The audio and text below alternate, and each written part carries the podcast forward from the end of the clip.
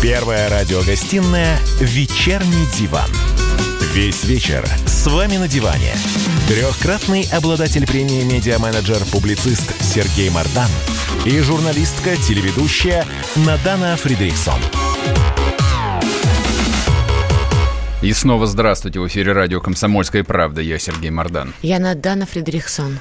Продолжаем. А, да, не так страшные новости по поводу количества заболевших. Слава тебе, Господи, их пока не так много. За последние сутки нас порадовали тем, что коронавирус подхватили там 315 человек, из них 200 там чем-то в Москве. Ну, в общем, как бы это не, не ужас, ужас, ужас, ужас, а настоящий ужас, ужас находится совершенно в других разделах информационных лент под названием «Экономика». Итак, нефть упала на 19%, и сегодня официальный курс, это вот Сейчас объясню по-простому. На биржах есть вот некая виртуальная цена, которая является неким ориентиром. А, этот ориентир упал сегодня до 23 долларов за баррель. А напомню, что наш российский бюджет рассчитывался как бездефицитный при цене не ниже 35 долларов за баррель. На а сам... не 42 вообще? А может и 42. 42, да уж забыли. Да уж 42, кажется, какой-то фантастикой. Так, 42 и 23. Считаем в два раза. Так, но это фьючерсы. А на самом деле физическая нефть, вот ту, которую там гонят по трубе и продают в цистернах, она стоит еще дешевле. Значит, в Америке а, это они про себя пишут, это на английском языке, не на русском, то есть это не вражеские голоса вещают. Там уже производители доплачивают компаниям, которые хранят, потому что, то есть, нефть э, из скважины льется, ее нужно, в общем, где-то физически складировать. Вот, то есть у нефти физической, настоящей, жирной, черной, уже сейчас отрицательная стоимость. А в Роттердаме российскую нефть марки Юрлс торгуют а, по цене 15 а, долларов. Как а, говорят статисты-экономисты о том, что такой цены не было с 1999 года. Угу. Я просто сразу поправлю. С учетом инфляции доллара такой цены, цены, видимо, не было года с 85-го, а может быть даже и с 83-го. В общем, это дешевле грязи. Чем это грозит всем нам, простым российским людям, боюсь даже думать, но сейчас мы об этом спросим Михаила Хатина, экономиста, который пришел к нам в студию. Михаил, здрасте. Здравствуйте. А, что думаете? Микрофон работает? Микрофон да, работает. микрофон работает. Что Нет. думаете по поводу таких... Ест... Не обязательно. Нет, микрофон работает. О, отлично. Все отлично. Все, теперь я вас я слышу. Вас, да. Что думаете по поводу таких э, антирекордов? Ну, вы знаете, сказать сложно. Минимум цен был в осенью, где-то, по-моему, в сентябре-октябре 97 года было 8 долларов за баррель. Угу. А, это я хорошо помню, потому что тогда даже сделали специальный штаб – Возглавляли его Черномырдин как премьер и, и, и Лившиц как замглавы администрации по экономике. А так сказать, рабочую группу возглавляли, соответственно, Кириенко, который тогда был министром топлива и энергетики от правительства, и я от администрации президента. Поэтому я хорошо помню эту историю. Вот, э, я думаю, что говорить о ценах на нефть сегодня бессмысленно. Имеет место паника. Паника это будет длиться еще какое-то время, 2-3 недели как минимум. Я думаю, что по итогам этой паники фондовые рынки в Соединенных Штатах Америки начнут падать еще сильнее. В общем, посмотрим. Пока паника, говорить о ценах бессмысленно. А кто паникует я просто хочу понять. Все паникуют. Из-за, из коронавируса? Да нет, конечно. А Коронавирус это повод. А дело в том, что на протяжении многих десятилетий действовала некоторая модель экономическая. В западном мире она действовала, ну, как базовая с 1944 э, года, поэтому ее можно назвать Бреттон-Вудской. Последняя ее редакция – это редакция регономики, то есть с 1981 года. В нашей стране она действует с 1991 года. И эта модель, в общем, никто уже не помнит, а что было до нее. А что было до нее? Ну, что-то было. Неважно, никто не помнит. Ну, что-то точно вот. было. Но это хорошо видно, что никто не помнит, потому что политически эта модель начала действовать даже раньше, 81 года, где-то года 74 после импичмента Никсона. И, соответственно, если вы посмотрите на нынешние выборы в Соединенных Штатах Америки, то вы увидите, что фаворитами являются те, кто еще помнит, что было до того. Потому что они более живые, у них есть хоть некоторые, бывает так, бывает сяк. Потому что нынешние, они как, ну, я не знаю, как выпускники высшей э, школы экономики, они как штампованные, да, они вот как бы ничего умного сказать не могут, а могут только гнать вот эти вот штампы, которые к реальности уже не имеют никакого отношения. Вот а, аналогичная ситуация и тут. А, модель точно совершенно сломалась, в старой модели точно будет непонятно что, но она будет другая. А почему сломалась-то? Ну, работала, потому, работала, и тут ну, бац. Ну, потому что у этой модели был некоторый... Срок годности? Срок годности, да, и тот потенциал, который в ней был заложен, ну, условно говоря, это была модель расширения рынков, построенная на эмиссии. Вот, соответственно, расширяться больше некуда, земной шар исчерпан, и в полном соответствии с идеями, я не боюсь этого слова, Карла Маркса и Фридриха Энгельса, эта система себя изжила. Теперь должна быть новая. Какая она будет, никто не знает. Более того, в мире, собственно, не либеральных школ, в, в либеральных экономических школах а, конца капитализма нет. Эта тема табуирована. Это, это то, о чем нельзя говорить. единственная страна в мире, где еще остались нелиберальные школы, это Россия. По этой причине в либеральной экономической теории современного кризиса не, не существует. Ну, там, с восьмого года сколько были присуждены медалей памяти Нобеля ну сколько, по 2-3 штуки в год, да, значит, ну уж никак не меньше 25. Ни одна из них не касалась экономического кризиса. Ну, просто смешно. То есть всех волнует экономический кризис, и только либеральных экономистов экономический кризис не волнует. А в нашей стране теория экономического кризиса в Черне была написана в 2003 году. Кем? Ну, ну окончательно, ну, вот мы с Андреем Кубиковым написали книжку «Закат империи доллара и конец Пакс Американо. Но там было много еще участников процесса, из которых, по всей видимости, наиболее известным является Олег Григорьев. А, соответственно, вот в прошлом году я написал книжку «Воспоминания о будущем», в котором эта теория была как бы окончательно э, завершена. И по этой причине как бы даже объяснять ничего не надо. Все четко и понятно. Михаил, Всё нет. Идет как по накату. Объяснять все равно придется. Да. Значит, давайте ну, разберемся. Я как бы на веру принял бы э, вот ваше заявление о том, что все это из-за того, что в мире паника, поэтому все падает. Но я читаю новости. Авиакомпании фактически самолеты посадили на землю. Это как бы одна из а, индустрий крупнейших потребителей нефти и нефтепродуктов. Под карантином находится половина населения Земли. Если считать Индию, значит, машины не ездят, бензин, бензин тоже не жгут. То есть физическая нефть никому нафиг не нужна. Это неправда.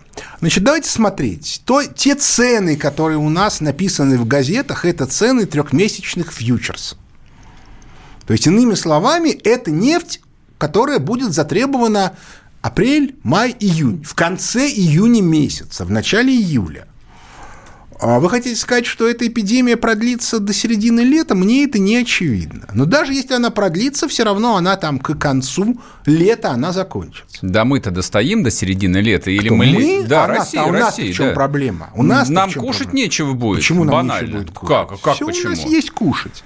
А, вот, нужно понимать, что у нас на самом деле внутреннее производство существует. И если считать по честно, то и ВВП у нас несколько больше, чем как бы нам рисует МВФ.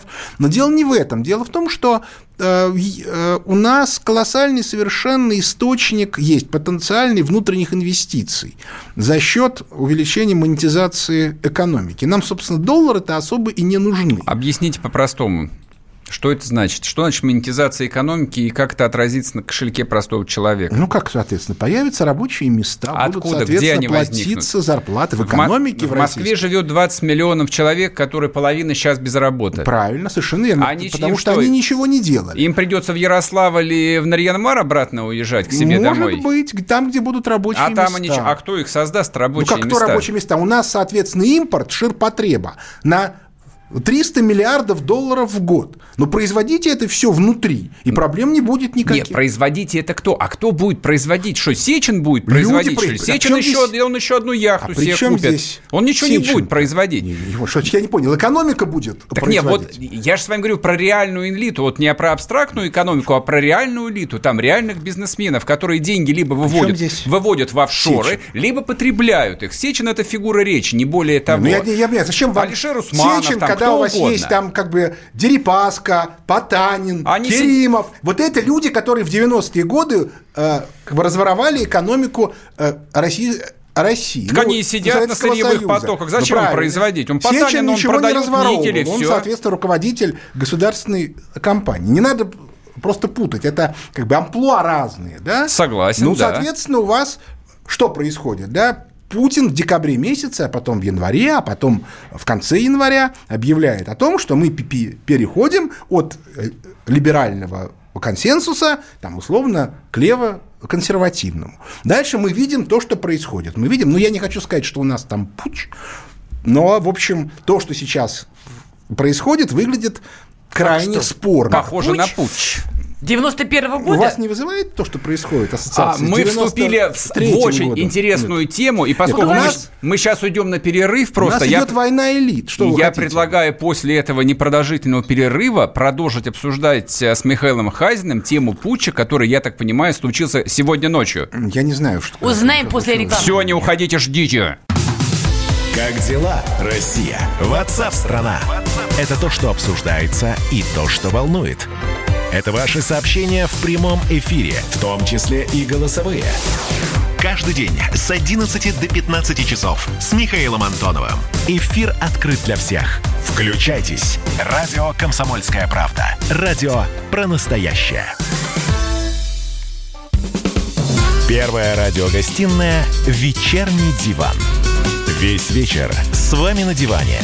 Трехкратный обладатель премии «Медиа-менеджер-публицист» Сергей Мардан и журналистка-телеведущая Надана Фридриксон.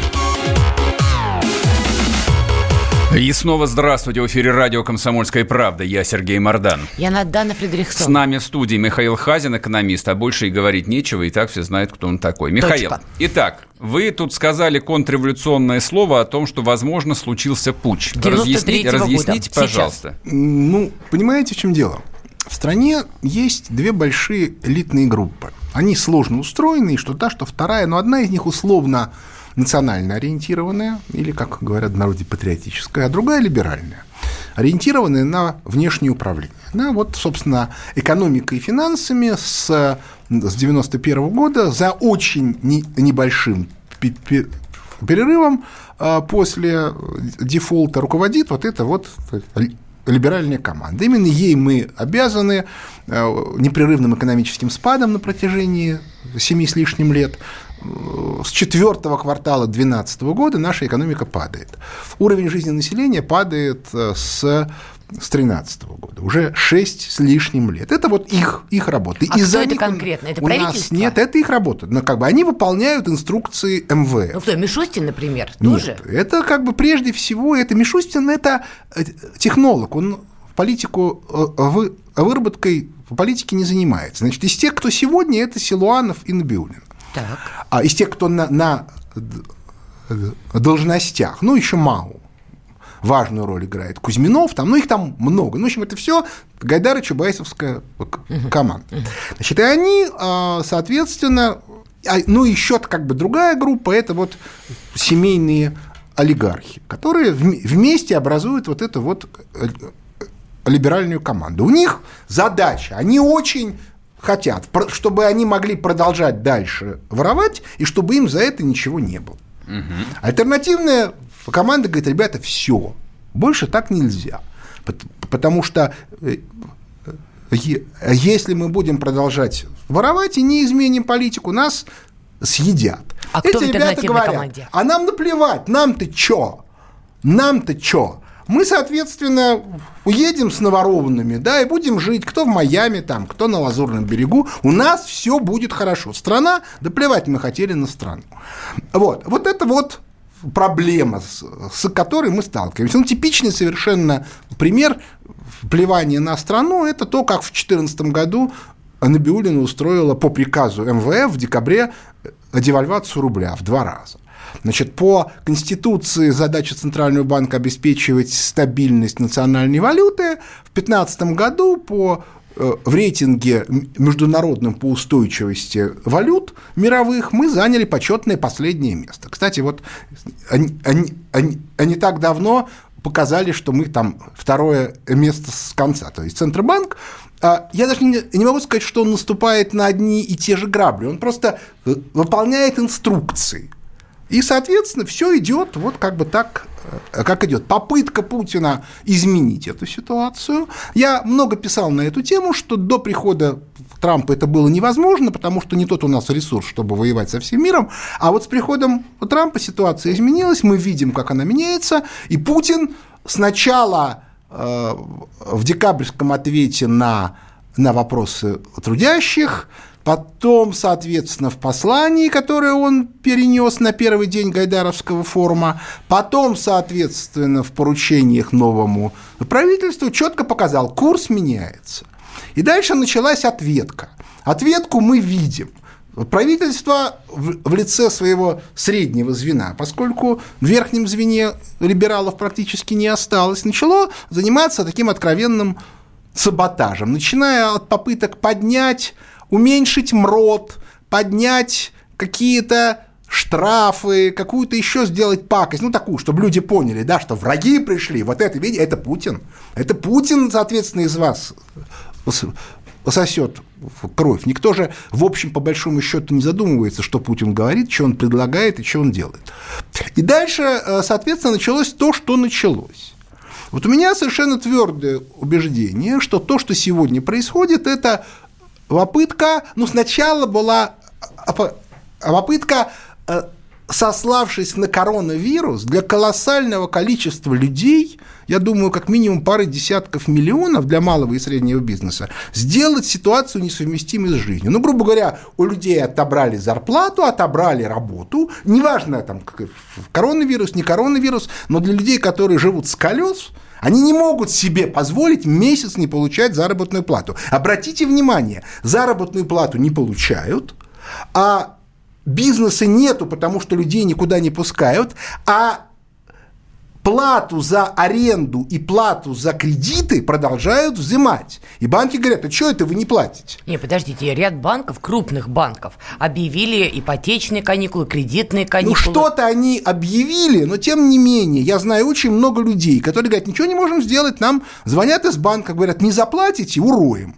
Михаил, я уже не говорю про разные микрокредитные организации. Это Вы пойдите докажите, черти, что то, что у вас нет зарплаты, это, э, соответственно, вина коронавируса, а не то, что вас выгнали за профнепригодность. Вы это банку не докажете. Банк будет сказать, принесите справку, что у вас коронавирус. Ну Но... как же, вот же написано. Это написано вообще, Но... а конкретно вы э, э, не, не заплатили вовремя, поэтому будьте любезны. Михаил, так это же во всем мире происходит. Же Меня не интересует, что происходит во всем мире. Я вижу, что в моей стране была целенаправленная попытка вывести людей на улицы и натравить их на действующую Ну, а в Италии и Испании потому, не было такого Я не хочу желания. говорить сейчас про Италию и Испанию. Но вы выдергиваете другие, Россию из это контекста. Другие. Я живу в России, меня не волнует, какие отношения у народа с правительством в Италии и в Испании. Вообще не волнует. Ага, хорошо. А может быть, это просто а... бизнес и капитализм и жадность Нет, какая-то, это не бизнес и капитализм. а не диверсия вывести людей на улицу?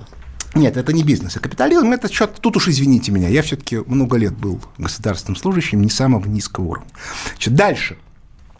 Соответственно, после этого происходит выступление Путина, который, с одной стороны, говорит, дать людям денег. Обращаю внимание, это, все это началось до того, как Путин выступил. А Путин только сказал, что надо людям дать деньги и ввести каникулы.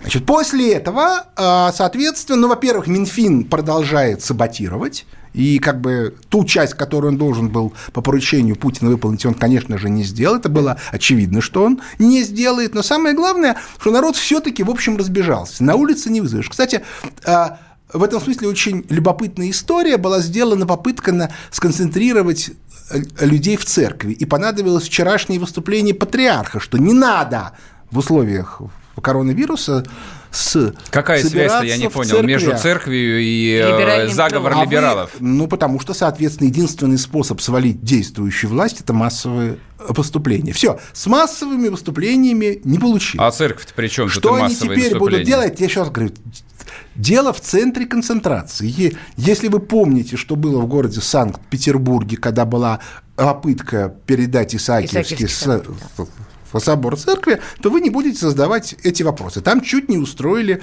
революцию. Потому что а, народ не хотел отдавать Исааки церкви, а, а, а владыка Мордора э, в Арсенофии. Он, соответственно, знаете, почему он э, Ну, потому Мордора? что у него ума нету. Нет, не поэтому. Потому что он у был... 10 секунд Он был э, митрополитом Мордовии до того, как стать Вернемся после перерыва, не уходите, узнаете всю правду. Роман Голованов, Олег Кашин, летописцы земли русской. Наш этот веселый и бессмысленный треп, давайте его минимизировать, потому что содержательная беседа нужна. Сейчас же модные темы какие у нас главные? Феминизм, высокие технологии, ну и чего уж там, советская ностальгия. Олег, вырежут ваш голос и будут рассылать сейчас по WhatsApp мамочки во все свои чаты, скидывая, вот, Олег Каш, он же на радио выступает, он же серьезный человек. Вообще, Роман, разумнее меня, как правило, оказываетесь. Реакция ваша. Это пугает. Ну, меня тоже, на самом деле, да. Кашин-Голованов. Отдельная тема. На радио «Комсомольская правда». По будням в 9 вечера по московскому времени. Ну и пускай посадят, зато какой пиар будет. Первая радиогостинная «Вечерний диван». Весь вечер с вами на диване. Трехкратный обладатель премии «Медиа-менеджер-публицист» Сергей Мардан и журналистка-телеведущая Надана Фридриксон. И снова здравствуйте. В эфире радио «Комсомольская правда». Я Сергей Мордан. Я Надана Фредериксон. В студии с нами Михаил Хазин, экономист. Напоминаю, WhatsApp Viber 8 967 200 ровно 9702. Пишите ваши комментарии и вопросы. А идет трансляция в Ютубе. Там тоже чат. Можете принять участие, если кому не хватает общения. Позвольте вопрос просто к тому, что говорил Михаил до нашего ухода на рекламу. Вы сказали, что либеральная пятая колонна пытается вывести людей на улицу и вообще воспользоваться коронавирусом в своих каких-то подлых интересах коварных целях. Коварных целях, да. да. Объясните мне, пожалуйста, а если это так, и вы об этом говорите, значит, у вас есть фактология, почему наши доблестные силовые структуры, силовики, не пресекут это и не придушат? Потому что элитные группы не, не подсудны. Они потому и называются элитными. Почему что... они не подсудны? Потому что нигде и никогда, ни в одной стране мира, никогда в истории элитные группы не подсудны. Улюкаев. Взяли, Улюкаев а, конкретный человек, который бы, конечно, не был бы подсуден, если бы не приход Трампа. Обратите внимание, история э, с Улюкаевым произошла через две недели после прихода Трампа. Я тогда говорил еще незадолго до выборов, что если Трамп выиграет, то, а, это, а вероятность этого велика, собственно, никто не верил – а то в этом случае кто-то, какой-то системный человек из либеральной команды будет демонстративно наказан, чтобы показать, что постепенно власть меняется. Это оказался Улюкаев. Слушайте, а почему вот в таком вполне себе автократическом обществе, как наше, Путин, единоличный властитель, не может отправить в отставку ту же Набиулину и Силуанова? вы взяли, что он единоличный Ну, властитель? а с кем он разделяет Возможности власть? Путина очень ограничены. Он не может отправить в отставку Набиулину или Силуанову? Кем они а с, с кем ему нужно согласовывать эту отставку? С МВФ, например. С руководством МВ, МВФ. Хорошо, Набиулина хорошо, не российский не чиновник, она представляет здесь МВФ. Это не мировое правительство, это а главный координационный центр мировой финансовой долларовой системы. Нет, вы можете уволить Набиулину, назначить, а в этом случае вам придется отказаться от доллара. Почему? Ну, потому что такие правила игры. Вам да нужно нет будет таких правил. Выйти... Мне, мне кажется, вы фантазируете. Нет, просто. это вы фантазируете. Значит, а мы подписали устав МВФ. Там написано четко. Раз, два, три, четыре, пять. У нас есть формальный закон, по которому Набиулину уволить нельзя. Да, разумеется, на нее можно надавить, но она будет в МВФ жаловаться. Дальше, а, значит, в этом случае мы автоматически лишаемся а, возможности продавать нефть. Почему? Каким ну, образом? Потому что нас выгонят из мировой Объясните, долларовой системы. как это происходит да физически, очень... как это происходит? Очень просто нашим банкам будет запрещено использовать Кем? доллары. Кем запрещено? МВФом. МВФ не, не, не разрешает и не позволяет и пользоваться банками. Откуда? Я могу сказать, МВФ определяет рейтинги. Всем российским банкам будет, будет поставлен международный рейтинг ниже Плинтуса. С ними никто не будет иметь дела. Все, точка.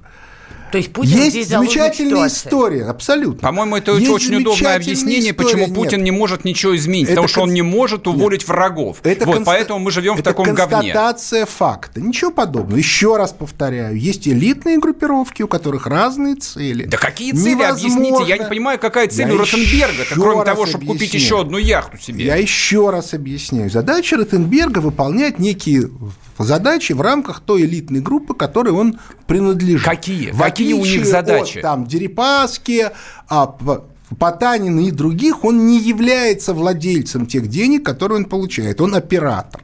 Если вы Он работает на что, на бассейн, что ли? Вы что Нет, хотите знаю, сказать? Что бассейн. бассейн, знаете вы, что такое бассейн? Я не знаю, что Это такое то бассейн. самое место, куда складываются все деньги вот от этих вот Бога непонятных ради. олигархов, любой, которые что-то не приватизировали. У политической группировки есть свои Кошелек. общаки. Ну? Ну, замечательно. То есть вот, значит, Ротенберг работает Ротенберг на общак. Ротенберг является общаком. Точно так, как братья Магомедовы контролировали общак там а, либеральной группы. У них там много общаков. Это, это не это Да не очень хорошо, только так, чем Ротенберги лучше, чем Потанин-то, объясните Я вам мне. объясняю, еще раз объясняю. Потанин украл общенародную собственность. Но. Ротенберг строит мост. У вас к мосту претензии есть? Есть, конечно, Я потому не... что мост построил бюджет Российской Федерации, а не Ротенберг. Это мы его оплатили, Это... а не Ротенберг из своих. Какая мне разница? Кто был подрядчиком-то? мост строил не для себя, это не его мост. Вот он Конечно, ему, ему забашляли, вот он, он и построил. Вам бы забашляли, вы бы его построили подобного. бы. Я бы мост не построил, Да ну, конечно, да. Не тренер, надо, под, тренер под дзюдо построил, говорить, а вы бы не смогли. Не надо говорить глупости. Значит, а возвращаемся. Значит, элитные группировки не подсудные. Все чиновники, в том числе самые высокие, являются наемными менеджерами. Члены элиты – это акционеры. Не может генеральный директор уволить акционера. Акционеры тоже не всегда могут уволить генерального директора, им нужно набрать некоторую критическую массу. Но теоретически они это могут сделать. Гендиректор уволить акционера не может ни при каких условиях. Вот именно вот такая вот у нас ситуация. То есть никто, никто не виноват ни в чем. не могут уволить Набиулину, Чубайса и прочих. Они члены элитной группы, очень мощный и очень плотно инкорпорированный в мировую финансовую элиту. Собянин а в какой этом... группе? вот этого я не знаю. Это вопрос очень сложный, потому что у него есть связки и туда, и сюда, и какие для него важнее, это большой вопрос. Далеко не, если вы читали «Лестницу в небо», то там четко написано, что вопрос о том, кто, кто в какую группу реально входит, это зачастую самая большая тайна, которая проявляется только в остро критических э, ситуациях. Вот всем казалось, что он как бы человек Путина. А вот сейчас как бы то, что он делает в связи с этой самой эпидемией, наводит на размышление, что, может быть, он в семейной группе, там, с Лукойлом и с командой другой. А Вопрос... что вас наводит на эти мысли? Что не так он делает?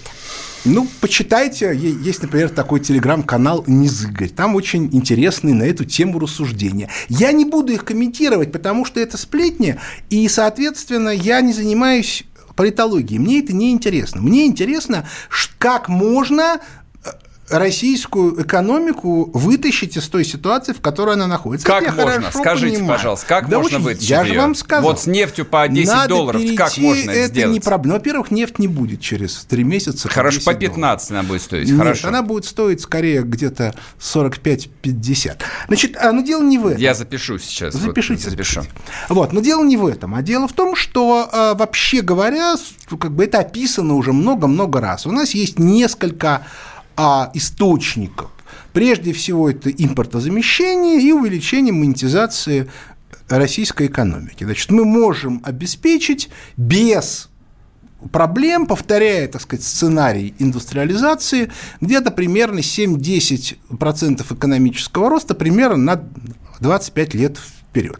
Вот через 25 лет надо уже будет придумывать какой-то другой механизм роста. А вот такой Слушайте, а что мешало 20 четкий... лет индустриализацию Путину и Ротенбергу делать-то? Объясните Еще раз мне, я повторяю, не понимаю. потому что до тех пор, пока мы были в системе МВФ, нам так. это было запрещено. Ах, вот Точно. что, то есть Путин да? не виноват, Нет, это МВФ проклятый, значит, Нет. Россию погубил. Путин не виноват. То есть это, это, это из МВФ, а мы просто на трубе сидим, а все остальное да, импортируем. Совершенно верно. Именно. А калибры они нам зачем разрешают делать, или калибров тоже нет на а самом вот деле? это вот как раз очень интересная тема. Дело в том, что, если вы помните, в 2007 году был такое была такая конференция в Мюнхене, на которой выступил Путин.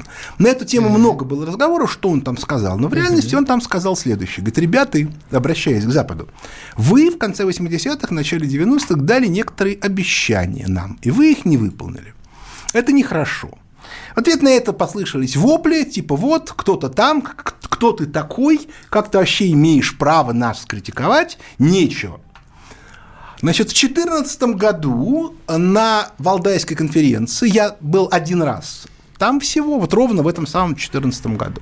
Путин сказал, ребята, это последнее предупреждение, если вы не вернетесь к исполнению своих обязательств, вам же будет хуже. Это сказал Путин, это было не то в конце октября, не то в начале ноября 2014 года.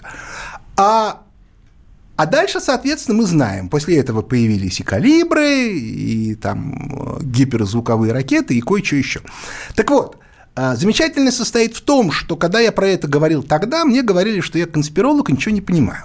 Но пару лет тому назад некий господин Макрон, которого только избрали президентом Франции, улетая из Москвы в Париж, сказал, что, в общем, да, конечно же, Запад не исполнил те обязательства, которые взял на себя, ну, например, по движению НАТО на восток. И это была ошибка.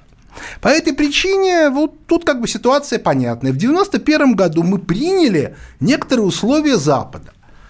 Мы встроились в его финансовую модель. Если это его модель, он определяет правила и говорит, можно давать деньги, нельзя давать деньги, сколько давать, кому давать. Взамен на это мы ожидали, что Запад исполнит свои обязательства. Он их не исполнил. В некоторый момент Путин сказал, все, Дальше так продолжаться не может. Но дальше мы видим результат. Вот и все. То есть все-таки наше вооружение было создано вопреки, на зло? Что, не, не на зло, а просто я могу сказать, одно из условий, обязательств, которые мы взяли на себя, это остановить наши разработки в гиперзвуке, лазерном оружии. Слушайте, не я не понял. Этого. То есть, значит, э, лазерное оружие нам разрешили сделать с гиперзвуком, а на биульную сироту уволить не позволили. Поэтому, в общем, пара заводов, которые вроде бы как делают ракеты, у нас есть, а завод по производству ботинок и польтов у нас не работает. А вместо Зела у нас теперь а, построили жилые комплексы. Это, это как вкладывается у вас? Объясните ботинок мне. и польтов, они надо упрощать, потому что завод по производству ботинок и польтов у нас быть не может, потому что у нас нету кредита рублевого. Рублевый кредит запрещен МВФ категорически. Мы продолжим да? нас... после перерыва, не уходите. Георгий Бофт. Политолог, журналист, магистр Колумбийского университета, обладатель премии «Золотое перо России» и ведущий радио «Комсомольская правда» авторскую программу Георгия Георгиевича «Бофт знает». Слушайте каждый четверг в 17.00 по московскому времени. А что такое деньги по сравнению с большой геополитикой? Мы денег тут не считаем. Первая радиогостинная «Вечерний диван». Весь вечер с вами на диване. Трехкратный обладатель премии «Медиа-менеджер-публицист» Сергей Мардан и журналистка-телеведущая Надана Фридриксон. И снова здравствуйте. В эфире радио «Комсомольская правда». Я Сергей Мордан. Я Надана Фридрихсон. Продолжаем разговаривать с Михаилом Хазиным. У меня вопрос просто возник по итогам того, что прозвучало, опять же, в предыдущей части. Последний, наверное, для меня вопрос себе уложил в голове. Скажите, пожалуйста, а какая конечная цель вот этой либеральной пятой колонны? То есть они вот это все действуют, чтобы что? Чтобы убрать Путина, чтобы поставить кого-то другого? Ну, в личном плане они хотят продолжать воровать, причем обязательное условие воровать безнаказанно. Именно поэтому, кстати, их так возмутило э, как бы арест и посадка там э, у Люкаева и некоторых других персонажей. Как же так? Это нечестно. Все так делают, а их почему-то посадили. Вот, это первое. То, что как бы нужно делать так, чтобы такого не было, это им как бы в голову не приходит. Это первое. А что касается стратегически, то логика такая. Мы должны войти сырьевым придатком в мировую долларовую систему, и, соответственно, мы должны стать наместниками, получав, получ, получающими ярлык там, ну, в нашем случае в Вашингтоне, и, соответственно, все остальные никаких э, прав и возможностей не имеет. Если в Вашингтоне решат, что, соответственно, уровень жизни в России должен упасть в два раза, значит, он должен упасть в два раза. Нам-то что, у нас он не упадет. Вот, собственно, и все. А почему они до сих собственно, пор... что они и сделали, кстати, например, в 2014 году. Ну, вот смотрите, мне казалось, что они к этому времени должны были уже тогда добиться огромных успехов, потому что был 2014 год, были международные санкции, они остаются. Казалось бы, у них столько козырей на руке, но нельзя сказать, что они победили в этой схватке башен. Ну, вот оказалось, что, соответственно, политика э, Путина все эти 20 лет по сдерживанию этой команды оказалась успешной. То, что ему удалось сохранить страну, это чудо в некотором смысле. За что как бы он, безусловно, войдет в историю России. А страну не, Ельцин, не Ельцин сохранил? Полашить нет, конечно. К, к, окончанию срока Ельцина страна разваливалась. Уже в какой части? Были она, раз... она разваливалась в 89-м, в 90-м, нет, а в 2000-м она уже не разваливалась. Она разваливалась уже э, в 90 восьмом году. Ну, как бы, ну, не надо, да, уже как бы все было к этому готово. Там уже там были, там разговоры были про Уральскую республику, про Они были раньше, республику. они были не 2000 Ничего подобного. В, в 2000, не в 2000, а в 98-м они были снова. Была Чеченская война, так что не надо, да, все было очень, очень и очень напряженно. И в неком смысле, еще раз повторяю, то, что нас спасло это чудо, но оно во многом ассоциируется с с Путиным. Но что-то за 20 лет как-то успехов не очень много, надо сказать. То есть половина вне э, доходов по-прежнему получается от нефти и от газа, и как только эта нефть и газ упала до пола, нам по, что, зубы на пол придется класть? еще раз повторяю. А, это либеральный обком в этом виноват, не Путин. Невозможно развивать внутреннюю экономику, если у вас запрещен рублевый кредит. Они напрямую Правила из Минфина могли финансировать, что более, но не финансировали. денежными властями. Денежные власти по элитному консенсусу контролируют контролировались либеральной командой. Только сейчас постепенно эта ситуация А сейчас что произошло? А что, что, что меняется? Потому что либеральная команда начинает проигрывать по всем фронтам. Слушай, Набиулина она на своем месте сидит. в Китае, она проиграла в Соединенных Штатах, ну, еще в Соединенных Штатах Америки еще не проиграла до конца, но в ноябре будем надеяться, что она проиграет окончательно.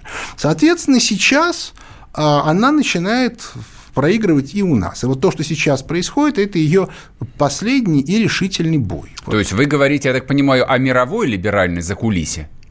Ну, вряд ли это можно назвать за кулисой, поскольку она как бы вполне себе... Она видна, действует виде, явно. Ну да, транс, транснациональные Ротшильды банки и никуда Соросы. не делись. Вы знаете, вопрос Ротшильдов я вам не могу сказать. Я, я, я не очень понимаю, что это такое. Сорос – это один из генералов этой команды. И, кстати, очень хорошо видно, как она работает на примере Украины. Обратите внимание, на Украине нет вертикали власти. Там есть чиновники, которые формально там премьер, вице-премьер, министр и так далее. Но каждый из них выходит на своего человека из фонда Сороса, с которым, который с ними и решают э, вопросы. Так что вот примерно такая же система э, работала у нас. Я хорошо До помню, какого как момента? Чубайс звонил а, Саммерсу по каким-то вопросам, Кох звонил каким-то инвестбанкирам. Ну да и это так было далее. 150 лет назад. Что вы их поминаете? Кох давным-давно в Германии там бегом я занимается. я не очень понимаю, соответственно, что изменилось, поскольку изменились персоны, как? но не Эпо- изменилось... Эпоха поменялась. Наибулина Набиулина, прошу прощения. Да, оговорочка была сейчас сильная. А, да, она, соответственно, все время э, едет в Вашингтон и получает там инструкции, так же, как и первый зам госпожа Юдаева. Так что, ну, не надо, да, как бы эта система внешнего управления очень хорошо работает. Ее очень-очень медленно вытравливают. Очень медленно. Что-то как-то очень, очень медленно. Ну, Я боюсь, делать? нашего века не хватит. Они так медленно вытравливают, ну, что, что в общем, к моменту, когда вытравят, уже ничего не останется, кроме Жизнь... ржавой трубы. Жизнь штука тяжелая. Я не вижу в ней ничего тяжелого. То есть я гляжу, что происходит вокруг Российской Федерации. Там, в общем, а, изменения происходят сильно быстрее. То есть Китай за 30 лет построил крупнейшую экономику мира и стал второй сверхдержавой. И где это Россия? Про почему, Китай китайцы, почему китайцам-то это не помешало? Что китайцам открыли американский рынок, а нам нет. Ах, а за что ж такая милость-то китайцам? Ну как почему? Потому что Китай был как бы главной миной против СССР. Да это, Поэтому это, это 40 лет назад был-то, что поминать-то? Ничего подобного. Вот, вот, собственно, этот рынок американский стал для Китая закрывать только сейчас Трампа. Это уже вызвало в Китае дикую экономическую Не, вы просто сравните цифры 20 лет, которые прошел Китай, то есть от Я было, стало, и что объясняю. прошла Российская Федерация. Одно дело, когда вам открывают самый крупный в мире рынок, а другое дело, когда вас вытесняют даже с тех рынков, которые находятся у вас на территории. Ну, значит, Это значит разные... слабаки малохольные вытесняют, да, правильно делают, бы. естественно, слабого бьют, ну, вот слабого, потирай сопли и все, слабого, ж жаловаться. Слабого бьют, когда, соответственно, у вас в враги находятся у власти, надо их очень медленно убирать. Ну, так вот, как товарищ Сталин перестреляли бы, да, да. и все, проблем-то какие товарищ были? Сталин шел к власти 20 лет. Да, в общем, большевики, начиная с 18 -го года, особо не стеснялись. Здесь большевики? Сталин... А кто Сталин? Не большевик, что ли? Сталин в реальности получил власть в году к 38-му. Последняя антисталинская спецоперация, большой террор, была в 36-38 У нас остается буквально 40 секунд, не могу не спросить. Михаил, вы сейчас видите, что конец капитализма, конец старой экономической модели отношений? Ну, конец капитализма в той версии, которая была последние там, 40 лет, да. Может быть, даже которая была по э, последние там, 80 лет. А вот, соответственно, не вернемся ли мы в 20-е годы с распадом мира на валютные зоны, или все-таки пытаемся придумать что-то новое, это пока непонятно. Спасибо. У нас Спасибо. был Михаил Хазин. Да, у нас был Михаил Хазин, разоблачил мировую закулису. Мы к вам вернемся, соответственно, завтра. Продолжим обсуждать, ведут ли у нас военное положение. Может быть, ночью танки уже будут стоять на перекрестках, а может, не ведут. Но, ну, в общем, точно Путин будет искоренять и вытравлять серной кислотой эту либеральную гадину вот с тела Родины Матери. Все, до завтра, пока.